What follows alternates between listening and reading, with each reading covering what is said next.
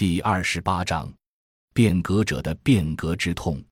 二零一三年五月，我回到了中心的北京本部工作。此时的中心已发生了巨大的变化。原创始人刘老师在二零一一年三月因车祸去世。中心的几个老骨干因为工作思路上的差异，大致分成了两派，纷争不断。温老师不得不协调前列的负责人张兰英老师参与中心的工作。因为我有过在规范化管理机构的工作经历，正好也是张老师所在的机构，加之自己在外地工作没被卷入中心原有的派系之中，而且也算是中心早期的参与者之一，从经历和资历上都符合变革者的要求，因此被寄予厚望。希望我返回后能通过建立规范化的工作机制和流程，期望以工作的推进来化解矛盾。回到中心的第一年里，女友也来到了北京，在小毛驴工作。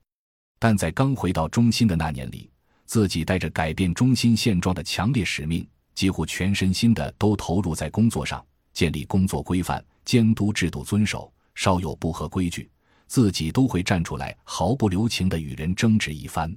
那时的自己是线性思维，只要大家都遵守工作制度，工作就能推进；只要工作能够推进，就能化解之前的矛盾。自己就在这“只要就”的直线因果关系中规划着中心一步步的改革方案。然而依然事与愿违，因为大家思路上差异的形成非一日之寒。在社区伙伴 PCD 对中心一份评估报告中提到。每个团队都有各自的方向和侧重，团队认为分歧源于中心宏观视野的缺失，造成理念上的不认同，具体体现在同一表述的不同理解上，而团队之间缺乏沟通，不了解相互行动的动因，也是各自为政的原因。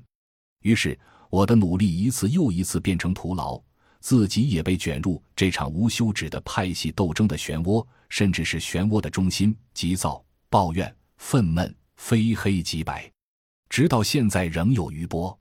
在这没有尽头的争执中，我慢慢发现自己除了脾气变大之外，其他没有什么长进。在一次又一次的挫败感中，我渐渐收敛了自己的脾气，转而捡起自己曾经做过的或者还算擅长的事情：行政、财务、活动、项目计划、农民培训、返乡青年等。总之，不让自己太闲，不论事情大小。都去做一做，希望能在平静和细微中慢慢磨练自己的心性。毕竟，任何宏大理想都必须建于细小的一砖一瓦之中。感谢您的收听，本集已经播讲完毕。喜欢请订阅专辑，关注主播主页，更多精彩内容等着你。